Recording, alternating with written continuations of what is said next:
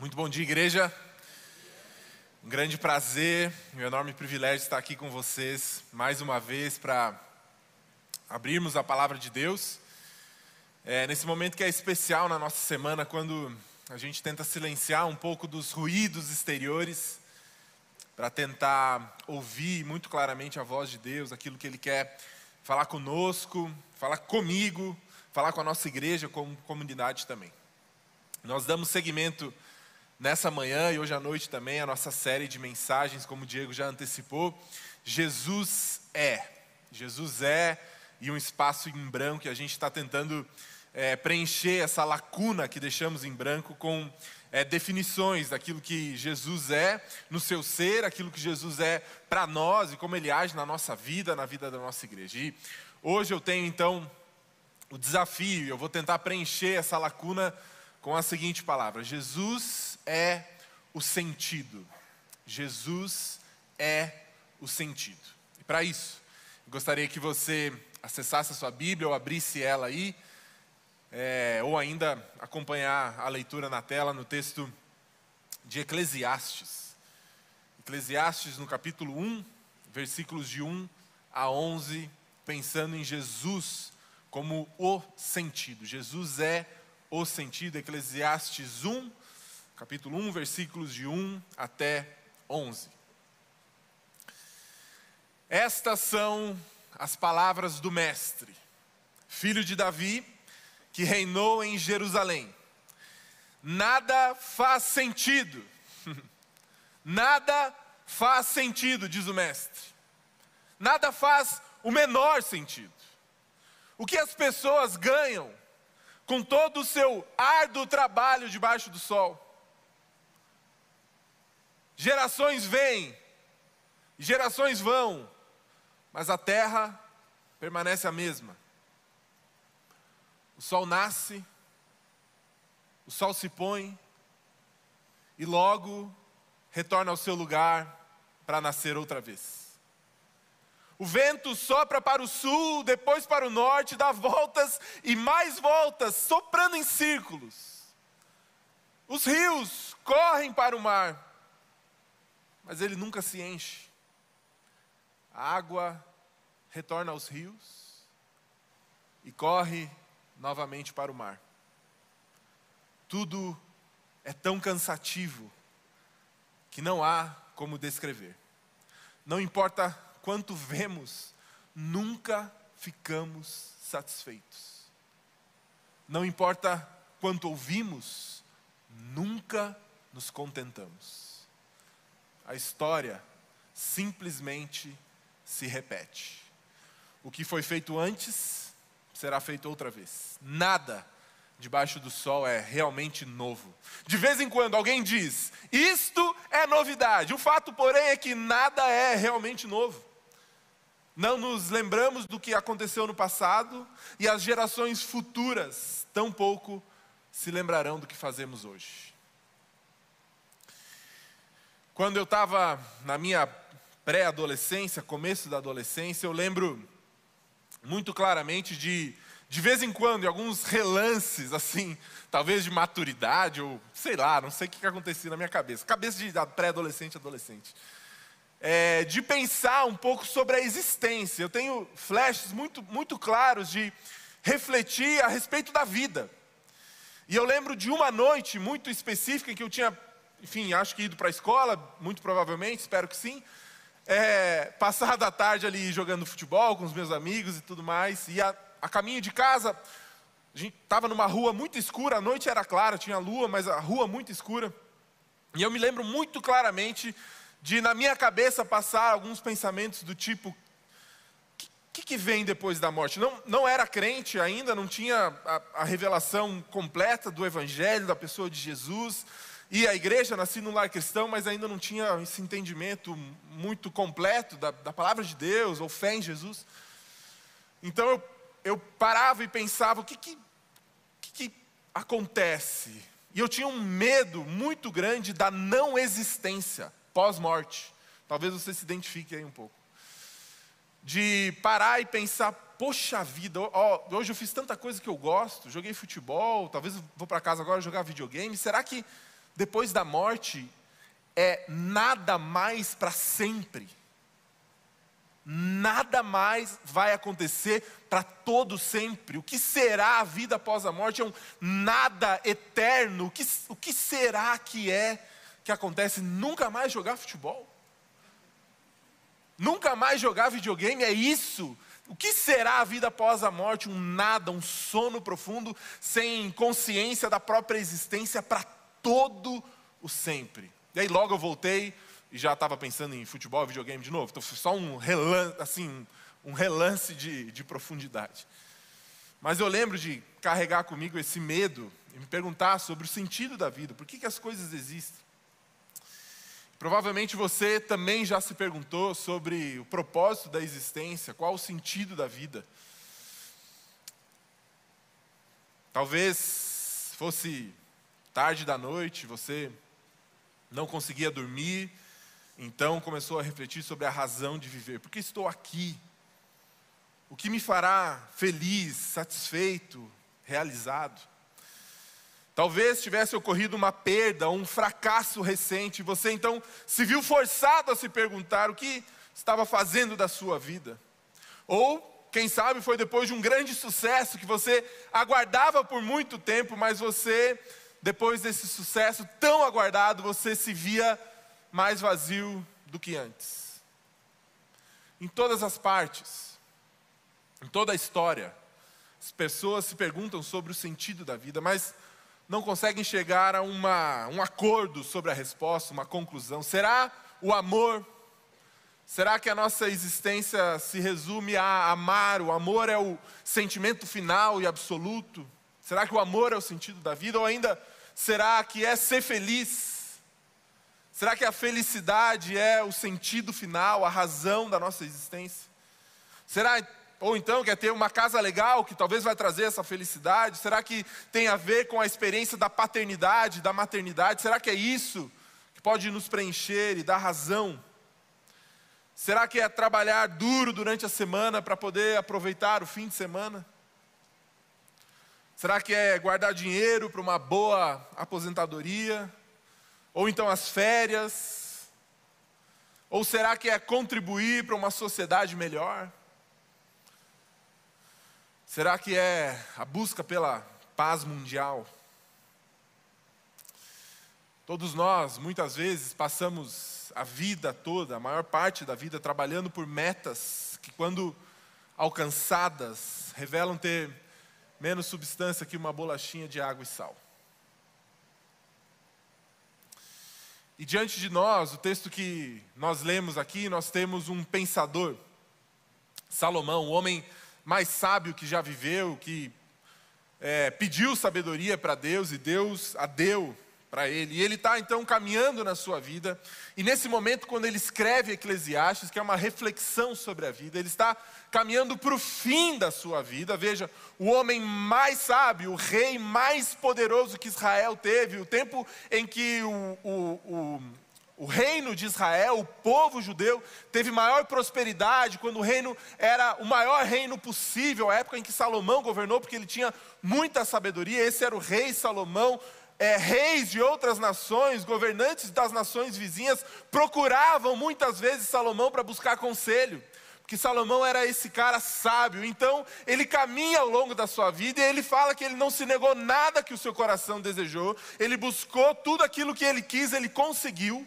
Tudo que ele desejou, ele conseguiu. E agora, Salomão, nessa, nesse livro de Eclesiastes, está escrevendo o seu livro final, uma reflexão final sobre a existência e sobre a vida. E essa, esse capítulo 1, versículos de 1 a 11, foi a introdução do seu livro.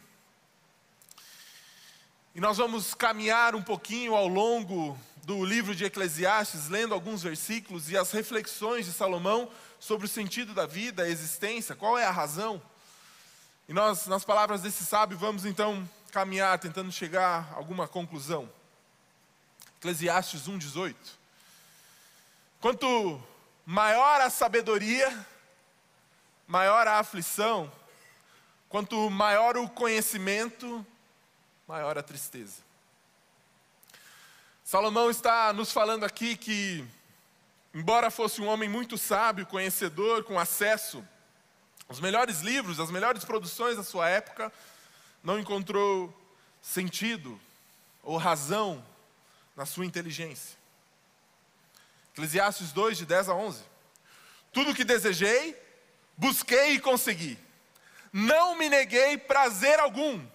No trabalho árduo encontrei grande prazer, a recompensa para os meus esforços. Mas, ao olhar para tudo que havia me esforçado tanto para realizar, vi que nada fazia sentido. Era como correr atrás do vento. Não havia nada que valesse a pena debaixo do sol. Veja este homem, veja a possibilidade desse homem, veja a afirmação desse homem, tudo no que ele colocou o seu coração, tudo que o seu coração desejou, ele não se negou a esses prazeres, ele buscou tudo, todas as suas inclinações do coração, ele foi atrás, e mais do que isso, mais do que ter ido atrás, ele conseguiu, e mesmo assim, ele não via razão e nem sentido nos prazeres da vida. Será então que ele encontrou sentido na sabedoria? Eclesiastes 2, de 14 a 17. O sábio vê para onde está indo, mas o tolo anda na escuridão. Apesar disso, vi que o sábio e o tolo têm o mesmo destino. Disse a mim mesmo: uma vez que terei o mesmo fim do tolo, de que vale toda a minha sabedoria? Nada disso faz sentido pois nem o sábio nem o tolo serão lembrados por muito tempo.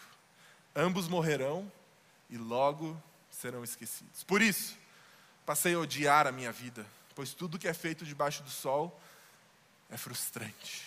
Nada faz sentido, é como correr atrás do vento. Salomão não encontrou sentido e razão na sua própria sabedoria. Será então no trabalho Eclesiastes 2, de 21 a 23. Algumas pessoas trabalham com sabedoria, conhecimento e habilidade, mas terão de deixar o resultado do seu trabalho para alguém que não se esforçou. Isso também não faz sentido. É uma grande tragédia. O que as pessoas ganham com tanto esforço e ansiedade debaixo do sol? Seus dias de trabalho são cheios de dor e tristeza, e nem mesmo à noite sua mente descansa. Nada faz sentido. Salomão talvez esteja falando com você aqui que se identifica com essa figura, trabalhar arduamente durante o dia e à noite não conseguir encontrar descanso para sua mente. E ele declara que não há sentido também no trabalho. Será então no poder, Eclesiastes 4,16, Multidões incontáveis o cercam, mas depois surge uma nova geração que o rejeita. Isso também não faz sentido, é como correr atrás do vento. Será então no poder, no talento? Eclesiastes 9, 11. Observei outra coisa debaixo do sol: aquele que corre mais rápido nem sempre ganha a corrida, e o guerreiro mais forte nem sempre vence a batalha. Às vezes, os sábios passam fome, os sensatos não enriquecem, os instruídos não alcançam sucesso. Tudo depende de se estar no lugar certo, na hora certa. Salomão também não havia encontrado sentido e razão no talento. Será então na educação? Eclesiastes 12, 12. Meu filho, deixe-me dar-lhe mais um conselho. Tenha cuidado, pois escrever livros não tem fim. Estudar demais é cansativo. Salomão refletindo sobre a vida e sobre a existência, não havia encontrado sentido na inteligência, na sabedoria, no poder, no talento, na educação.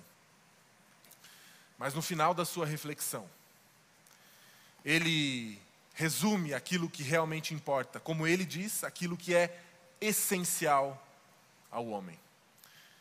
Nós saltamos então para Eclesiastes 12, versículo 13.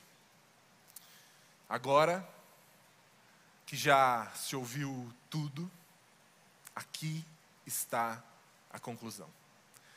Tema a Deus e obedeça aos seus mandamentos, porque isso é o essencial para o homem.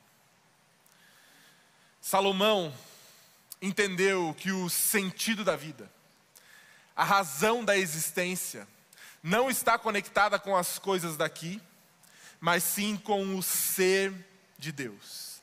Tema a Deus e obedeça aos seus mandamentos. Isto é o essencial para o homem. E temor não significa terror, medo, mas sim total reverência a Deus. Devemos viver então num estado contínuo de reverência a quem Deus é, ao ser de Deus, a sua beleza, a sua majestade, do Criador de todo o universo. E nesse estado de total reverência, nós caminhamos com Ele, respondendo em amor aquilo que Ele nos pede que façamos. Somente uma vida com foco em Deus é que dá sentido para a existência. Vou repetir: somente uma vida com foco em Deus, considerando a Deus, temendo a Deus, reverenciando a Deus, é que dá sentido à nossa existência. Não é o trabalho, não é a educação, não é o conhecimento, não é o talento, não é o dinheiro, não são os seus sonhos, não é o amor, não é a alegria, não é a felicidade, é Deus que dá sentido à nossa vida à nossa existência. Apenas Ele.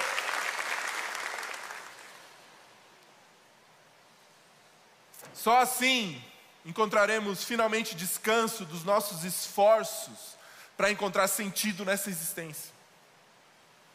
E é muito interessante notar como Salomão coloca as palavras, a ordem que ele dispõe as palavras. O temor, a reverência, a contemplação a Deus, vem antes da obediência a Ele.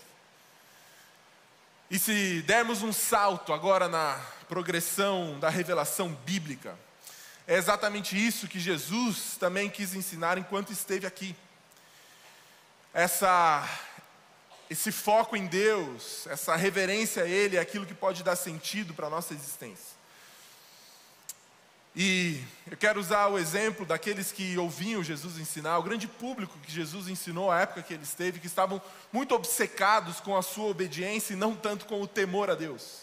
Haviam invertido a ordem das coisas. É tema a Deus e obedeça seus mandamentos.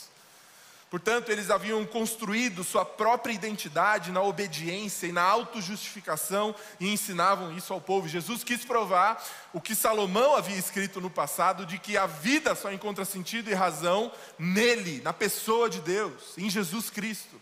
E não nas coisas que podemos construir ou ainda na nossa obediência a Deus, na nossa relação, na nossa autojustificação, mas sim na pessoa de Deus. Tema a Deus e obedeça aos seus mandamentos. E é nesse contexto que Jesus ensina o seguinte em Mateus 11, de 25 a 30.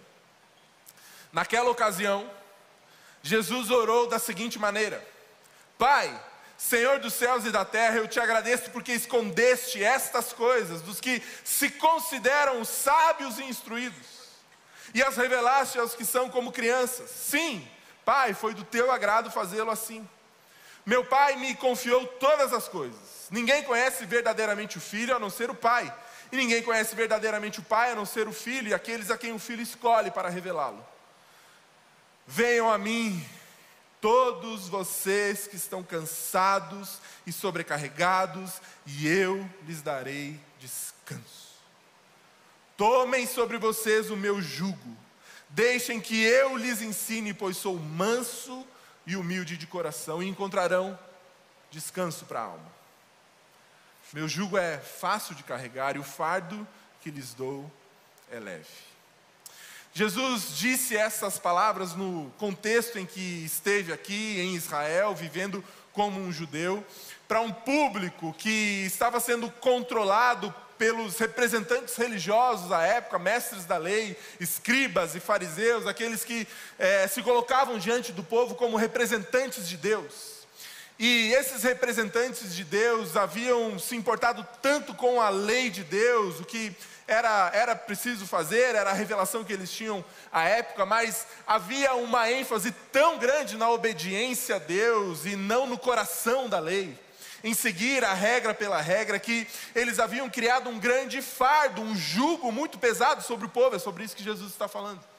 Eles haviam criado leis sobre leis Havia a lei de Deus escrita e revelada nos livros do Antigo Testamento, por meio dos profetas e Moisés, mas eles, por ter um cuidado é, muito grande em cumprir cada detalhe, cada vírgula da lei, criaram leis sobre leis. Então, isso, a isso se chamava tradição, a tradição que até hoje, se você encontrar algum judeu, eles vivem de, debaixo dessa tradição de como eles devem. É, fazer coisas para alcançar a lei. Então é lei sobre lei. É lei para poder cumprir a lei de Deus. É lei sobre lei. Então eles estavam pesados nessa época, carregados sobre esse jugo que os mestres da lei, os fariseus e os escribas colocavam sobre o povo. E o problema é que aqui Jesus está endereçando isso. Ele, alguns achavam que eles cumpriam a lei de Deus de forma excelente. E colocavam então toda a sua identidade, a sua razão de viver e de existir no cumprimento da lei. E é por isso que no Sermão do Monte Jesus revela o coração da lei e a torna ainda mais difícil de cumprir a lei de Deus. Porque imagine você, o judeu, ouvindo o novo mestre, o novo rabi, Jesus Cristo de Nazaré, está ensinando então ele está lá comendo o seu peixe, tomando o seu vinho, sentado numa, num lugar confortável, ouvindo o sermão de Jesus Cristo, o novo rabi. Então Jesus começa a falar: Vocês ouviram o que foi dito? Não matarás. E o judeu está ali tranquilo, falando: Ó, está tudo certo, nunca matei ninguém, estou obedecendo a Deus, estou justificado diante de Deus, é isso, não mato. E aí Jesus completa: Eu, porém, lhes digo se você se irar contra alguém, você já quebrou a lei. Nesse momento ele se engasga com o peixe dele, com um espinho atravessado, porque a lei de Deus, não matarás, tudo bem, mas Jesus eleva o que é a lei. Vocês ouviram o que foi dito? Não adulterarás. Eu, porém, lhes digo: se você olhar para uma mulher com cobiça, você já adulterou no seu coração. Jesus eleva o nível da lei. Vocês ouviram o que foi dito? Amem seu próximo e odeiem o seu inimigo. Eu, porém, lhes digo: amem os seus inimigos e aqueles que te perseguem. Jesus está desconstruindo uma pretensa justificação, uma falsa justificação para aqueles que olhavam para a lei de Deus e achavam que a cumpriam de forma muito excelente, que estavam justificados diante de Deus. O que Jesus está fazendo no Sermão do Monte é elevando o que é a lei, para que ele pudesse apontar para si mesmo como grande cumpridor da lei, como filho obediente de Deus. Só em Jesus a lei de Deus é cumprida à risca. Não há ninguém que possa olhar para a palavra de Deus, para as exigências de Deus e falar: Eu estou bem com Deus, eu estou 100%. E era isso que os judeus, os mestres da lei, os escribas, escribas faziam à época.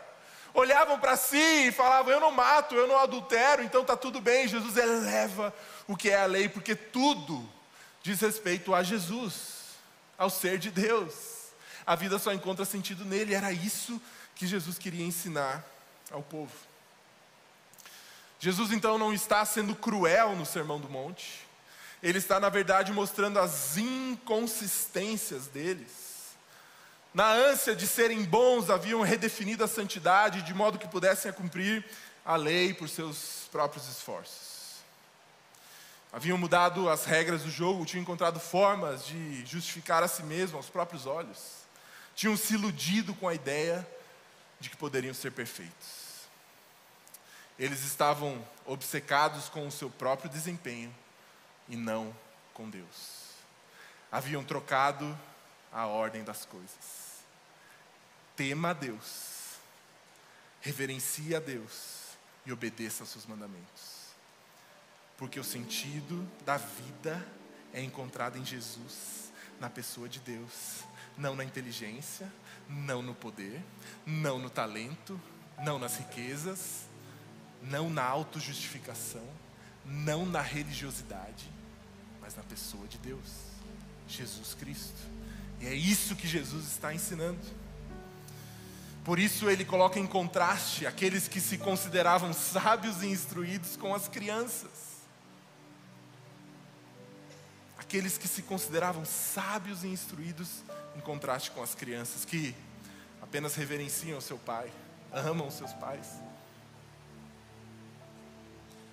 O que eles não haviam entendido é que a vida só fazia sentido a partir de Jesus, até mesmo a lei de Deus apontava para ele. O propósito da lei era também Jesus. Em João 5, de 39 a 40, vejo que Jesus fala: Vocês estudam, minuciosamente as Escrituras, porque creem que elas lhe darão vida eterna. Mas as Escrituras apontam para mim. E, no entanto, vocês se recusam a vir a mim para receber esta vida. Todo o Antigo Testamento, todos os profetas, todas as leis de Moisés apontavam para Jesus e para a nossa inconsistência, a nossa incapacidade de obedecer a Deus de forma repleta, completa, porque Jesus é que faria isso. Jesus é que cumpriria a lei. Tudo diz respeito a Jesus e a vida só faz sentido a partir do ser de Deus. Até porque o nosso desempenho diante de Deus é sempre inconstante. E eu gosto muito de uma coisa que o evangelista Mateus fez no seu evangelho, logo no começo, que ele coloca em contraste a vida de Jesus com a história do povo de Israel. Talvez você tenha percebido isso já. É muito interessante como Mateus faz um paralelo entre a história de Israel, do povo de Israel no Antigo Testamento, com a vida de Jesus. As primeiras cenas do capítulo da vida de Jesus, Mateus faz questão de nos informar que Jesus teve que passar um tempo no Egito. Vocês lembram disso?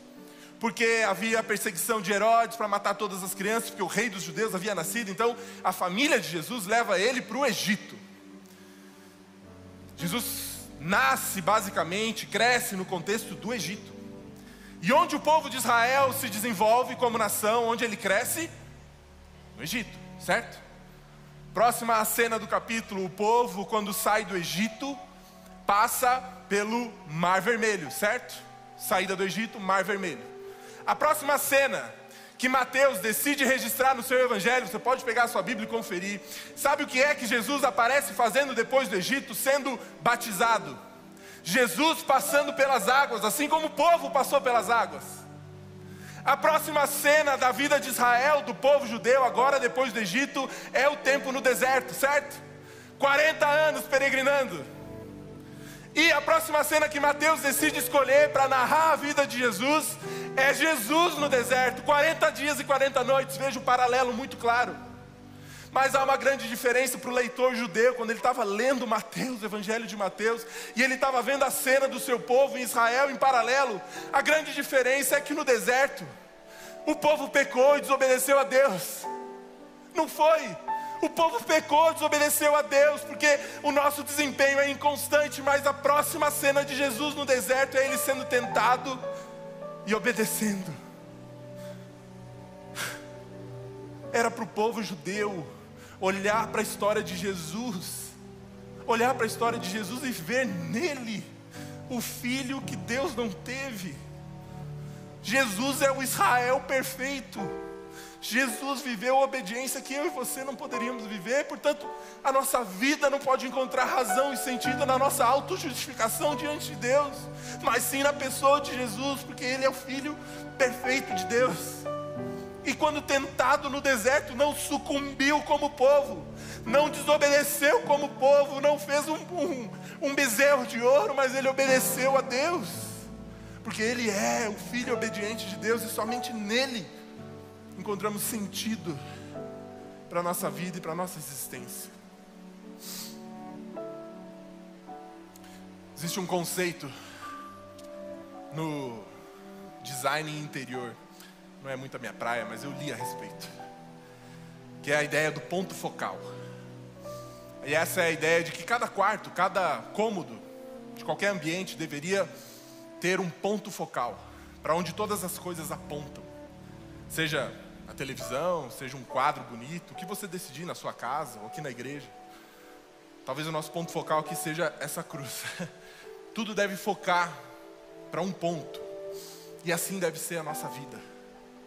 Jesus é o nosso ponto focal.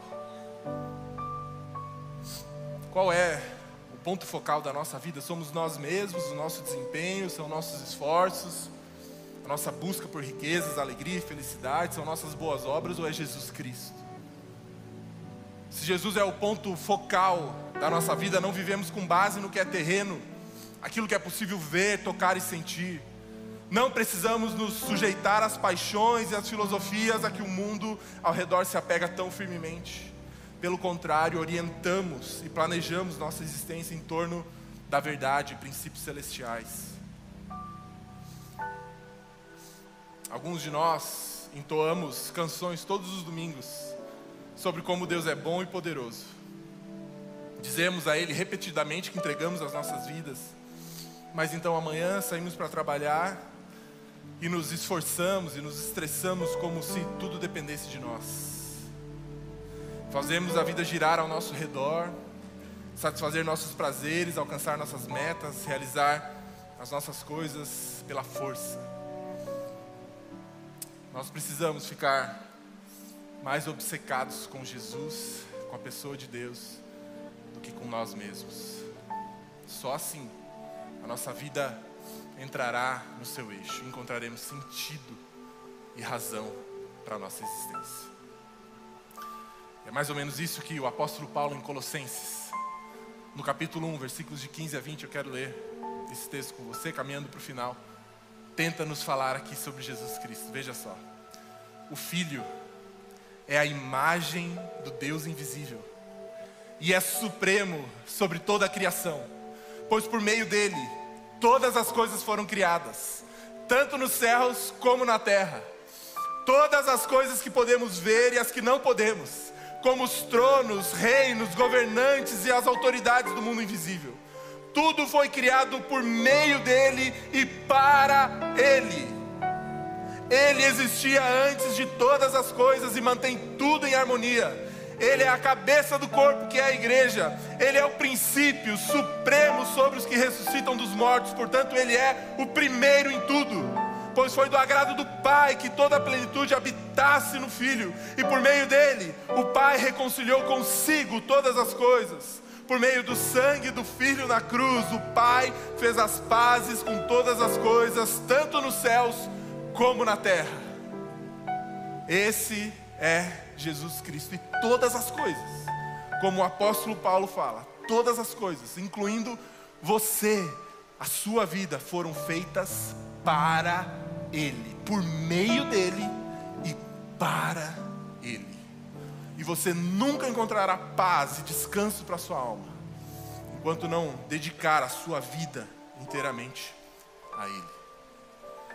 Nós vamos ouvir uma canção agora de alguém que entendeu que a vida só faz sentido com Jesus Cristo.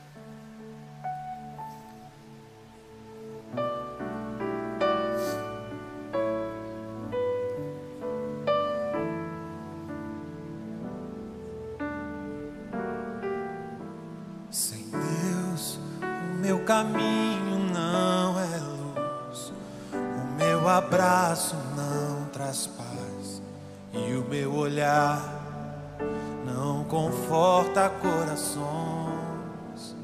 Sem Deus, não sei amar ao meu irmão, não sei chorar em compaixão ao que perdeu a vontade de viver. Sem Deus eu não consigo iluminar. O meu caminho é sem razão, sem razão. Ergo a minha voz e clamo a ti que venha transformar a minha vida e revelar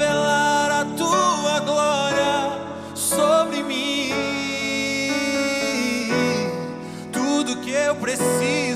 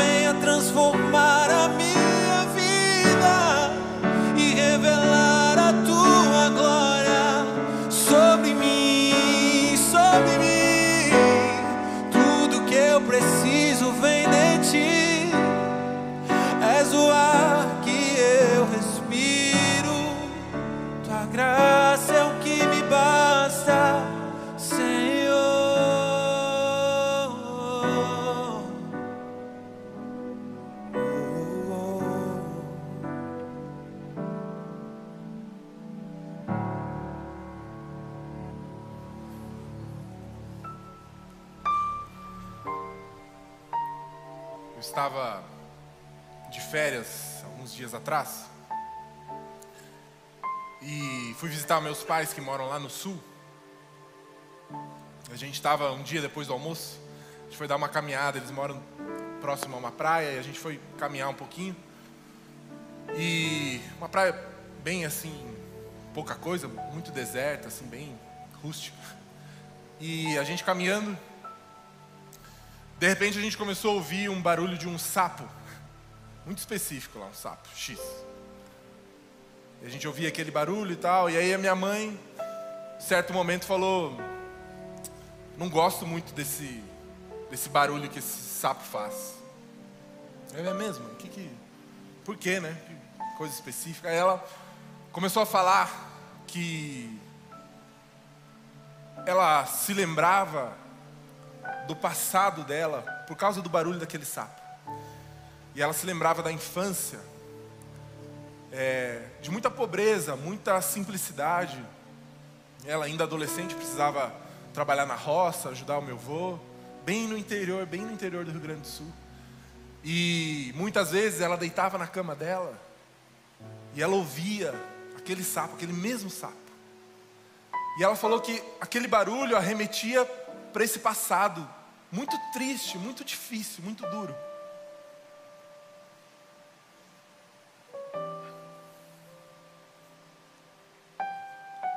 É interessante que. É... E aí ela falou: e sabe de uma coisa que. Outra coisa que esse sapo me lembra? É que eu tinha muito medo da não existência. De depois da vida não existir nada mais.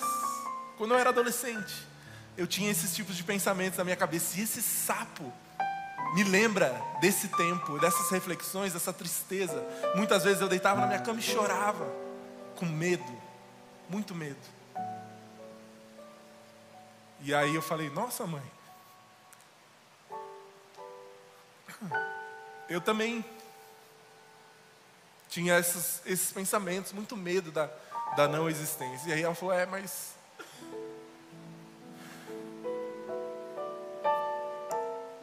Quando eu encontrei Jesus, tudo fez sentido eu não tenho mais esse tipo de medo.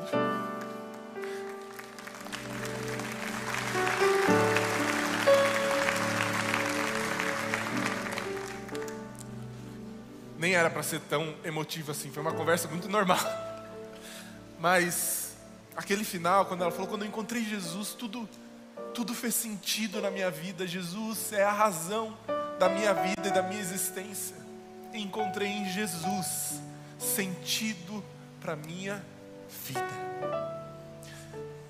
E eu preciso terminar esse nosso tempo aqui, eu prometo que eu estou acabando.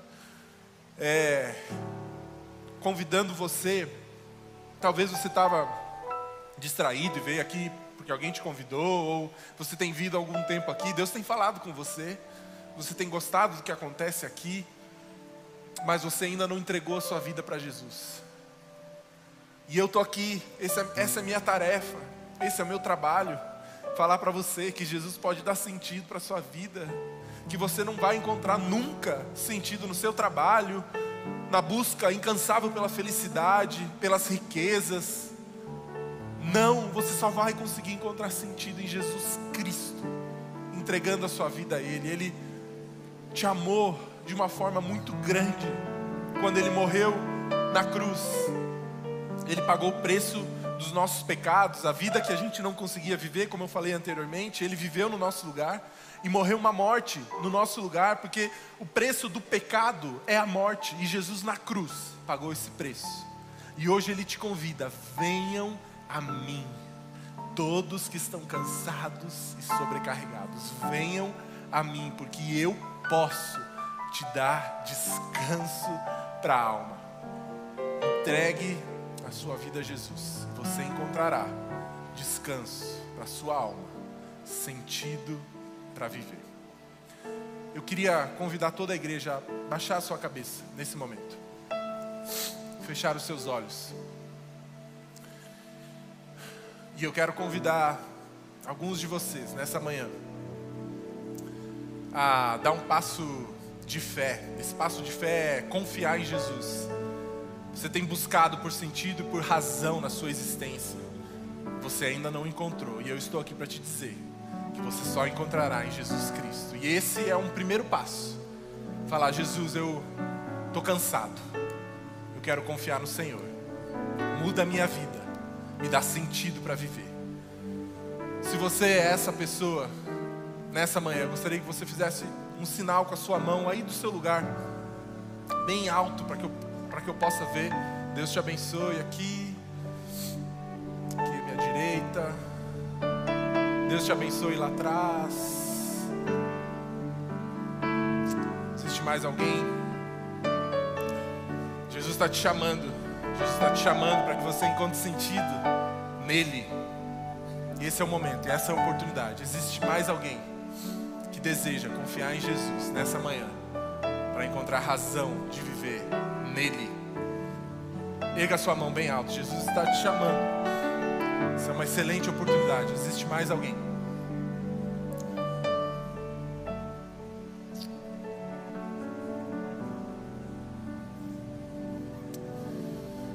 Eu vou fazer uma oração daqui mesmo. E eu vou te convidar, você que ergueu a sua mão bem alto aí, que você, ao final dessa programação, passe ali no espaço conexão. Ele fica ali no fundo da tenda, à direita. Você vai ter uma equipe lá para te receber, muito preparada, para conversar com você sobre o significado dessa, desse seu, dessa sua entrega. Mas antes eu quero orar com todos nós nesse momento. Senhor, obrigado porque a nossa existência seria repleta de medo, vazio, se não fosse pelo Senhor. Obrigado porque o Senhor nos chamou um dia, porque o Senhor nos amou na cruz, derramou a sua vida no nosso lugar, pagando o preço que nós nunca poderíamos pagar, nem com a nossa própria morte.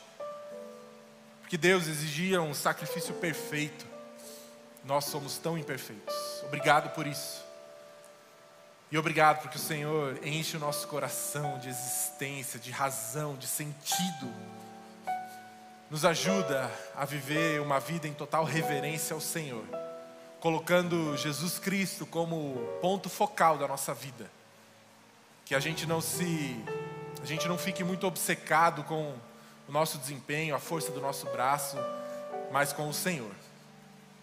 E nos ajuda a viver em resposta ao Senhor de forma obediente, como uma resposta de amor, não para barganhar algo com o Senhor, mas sim uma resposta de alguém que já foi amado pelo Senhor e não para conquistar o seu amor. Nos ajuda a viver uma vida de temor e obediência. Em nome de Jesus. Amém e amém.